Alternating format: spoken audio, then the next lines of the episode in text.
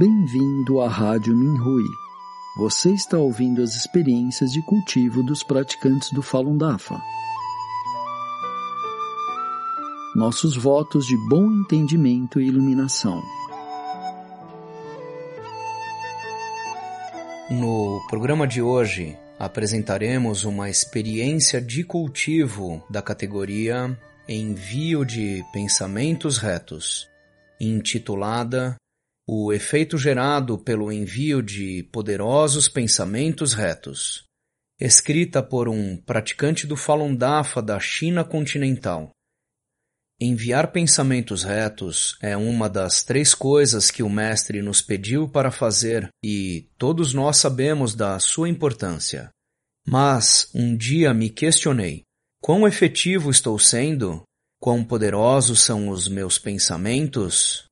No processo de observar meu interior, encontrei que ainda existem muitos problemas na questão do envio de pensamentos retos. E alguns desses problemas também ocorriam em outros praticantes da minha região. 1. Um, possuímos uma base sólida? Alguns praticantes nunca praticaram o estudo do Fá em grupo. Preferem o isolamento e o cultivo solitário. Porém, essa não é a forma que o Mestre nos deixou, e sim arranjos das velhas forças. Se não nos assimilarmos ao Dafa e atuarmos como um corpo unificado, não haverá uma base sólida para gerar pensamentos retos, e os pensamentos retos não terão poder. O Mestre disse muitas vezes que os nossos pensamentos retos não serão fortes se não estudarmos corretamente o Fá. O mestre também mencionou a importância do estudo do Fá em grupo. Porém, alguns praticantes usam todo o tipo de desculpas para evitá-lo. Como resultado, esses praticantes frequentemente encontram muitos obstáculos em seus cultivos, não conseguindo superá-los por um longo tempo. Isso também se revela por meio de problemas de saúde, quando esses praticantes tentam enviar pensamentos retos para afastar a enfermidade, seus pensamentos retos não são suficientemente fortes para melhorar a situação. Espero que esses praticantes despertem logo e participem do estudo do Fá em grupo. 2. O quanto acreditamos no Mestre e no Fá o mestre disse em Essenciais para o Avanço Adicional 2, abre aspas, os pensamentos retos dos discípulos do Dafa são poderosos. Fecha aspas. Porém, muitos praticantes não acreditam completamente nisso. Alguns são céticos porque não possuem a visão celestial aberta ou porque não conseguem ver as mudanças produzidas em outras dimensões. Outros creem na maior parte, mas ainda têm algumas dúvidas. Ainda que, à primeira vista, possa haver muitas razões, a raiz dessa questão é que não acreditam suficientemente no Mestre e no Dafa. Sobre esse assunto, Muitos praticantes sugerem que precisamos nos assegurar em pensar que somos seres superiores às velhas forças quando enviamos pensamentos retos, para canalizar a majestosa presença de um discípulo do Dafa. Porém, acredito que isso não é necessário. O que mais importa é a nossa fé no Mestre e no Dafa. A abertura do espetáculo do Shen revela sempre uma cena particular na qual o mestre lidera todos os praticantes até a Terra. Os praticantes com a visão celestial aberta podem ver como o mestre está eliminando o mal em outras dimensões durante nossas provas e tribulações. O mestre é sempre a força principal por trás dos efeitos dos nossos pensamentos retos. Se não temos fé no Mestre e no Dafa, como podem ser fortes os nossos pensamentos retos? Nunca estamos sozinhos ao enviar pensamentos retos. O Mestre e todos os seres divinos em outras dimensões estão nos ajudando. Quanto mais crermos no Mestre e no Dafa, mais fortes serão os nossos pensamentos retos. 3. Quem fornece as nossas habilidades?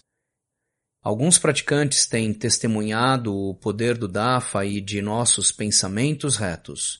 Como resultado, acreditam possuir diversas capacidades sobrenaturais e poderes divinos. Mas, se observarmos isso por meio de uma perspectiva racional, nenhum de nós pode dizer que as nossas habilidades nos pertencem. Temos habilidades pelo único fato de termos alcançado determinados níveis em nosso cultivo. Ao ver que alcançamos níveis apropriados, o Mestre desbloqueia algumas dessas capacidades para que possamos usá-las para eliminar seres malignos.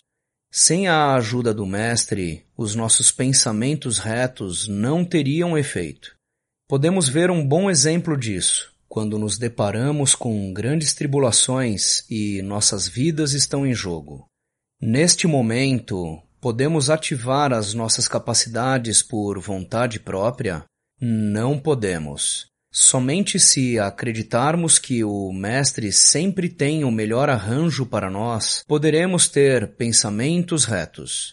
Quando realmente conseguirmos abandonar os nossos apegos e seguir o Mestre, não haverá dificuldades que não possamos superar. 4. De que forma determinamos as nossas prioridades? Uma pergunta. Por que enviamos pensamentos retos? Poderíamos salvar seres sencientes, desintegrar o Partido Comunista Chinês, o PCC, terminar com a perseguição, ajudar na retificação do Fá, etc. A lista de possíveis respostas é interminável. Porém, quando lemos o artigo, abre aspas, a essência para enviar pensamentos retos e a programação para se enviar pensamentos retos em horários estabelecidos ao redor do mundo, fecha aspas, nos diz que devemos pensar em, abre aspas, erradicar todo o mal que danifica o DAFA, fecha aspas. Não inclui nenhuma das respostas mencionadas anteriormente, meu entendimento é que devemos sempre apontar a raiz dos problemas quando enviamos pensamentos retos. Qual é a raiz da maldade do mundo humano? São as velhas forças em dimensões superiores. Creio que se apontarmos a elas, poderemos enviar pensamentos retos para verdadeiramente, abre aspas, erradicar todo o mal que danifica o DAFA. Fecha aspas. Muitos praticantes da minha região apontam objetivos específicos como as agências 610, centros de lavagem cerebral ou certos funcionários corruptos. Creio que esses pensamentos retos certamente produzem efeito, mas não são tão poderosos comparados ao efeito que geramos quando apontamos mais alto para as causas mais profundas. De fato, apontar sempre objetivos específicos também mostra um apego à obtenção de resultados favoráveis. Ao invés disso, devemos buscar internamente por que a maldade pode atacar tão desenfreadamente em primeiro lugar Enviar pensamentos retos não é uma ação que vise a obtenção de resultados particulares. Se vemos dessa forma, então estamos confundindo as nossas prioridades. Certamente, não estou dizendo que nunca deveríamos apontar a uma pessoa ou a um mal em particular. Às vezes é necessário quando necessitamos resgatar certos praticantes. É útil nesses casos destruir a maldade que está tentando deter um praticante. Via de regra, nossos pensamentos retos devem ser sempre puros e não estarem mesclados com noções humanas. Um pensamento reto pode subjugar cem demônios. Se formos sempre cuidadosos em canalizar o nosso lado divino quando enviamos pensamentos retos, ao invés do nosso lado humano, creio que sempre teremos êxito. 5. O quanto nos concentramos? Gostaria de compartilhar uma experiência pessoal minha. Meu instituto realiza a cerimônia de elevar a bandeira comunista todas as segundas-feiras. Obrigam-me a participar dela e sempre envio pensamentos retos, esperando que a bandeira não suba. Porém, nunca obtive um resultado positivo. Li um artigo do Minhui sobre uma experiência onde um companheiro praticante disse que devemos eliminar a maldade de maneira proativa e menos reativa. Isso me inspirou realmente. Comecei a enviar pensamentos retos de maneira mais proativa a cada segunda-feira.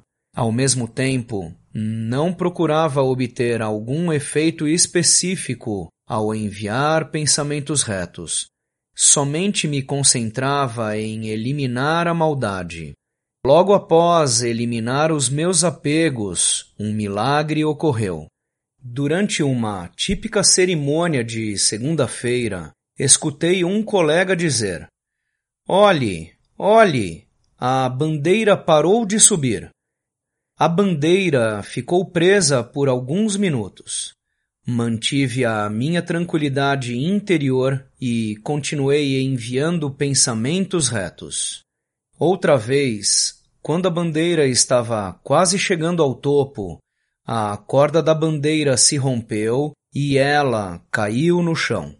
Minha compreensão estava correta. Eu não podia ver outras dimensões, mas o Mestre ainda me permitiu ser testemunha do poder do Dafa. No Zhuang Falun, o Mestre nos disse para colocarmos o coração no refino do Gun e não na vontade de obtê-lo. O mesmo se aplica no envio de pensamentos retos. Moro em um pequeno condado na China.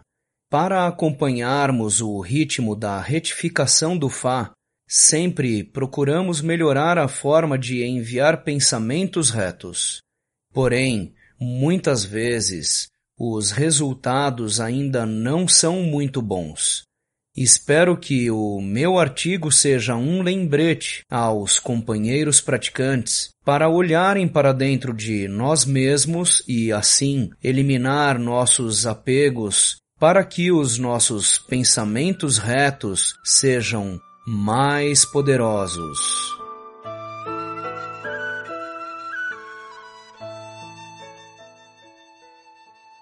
Obrigado por ouvir a Rádio Minhui. Para mais informações a respeito da perseguição ao Falun Dafa na China e de experiências e eventos de praticantes ao redor do mundo, visite o nosso site pt.minrui.org.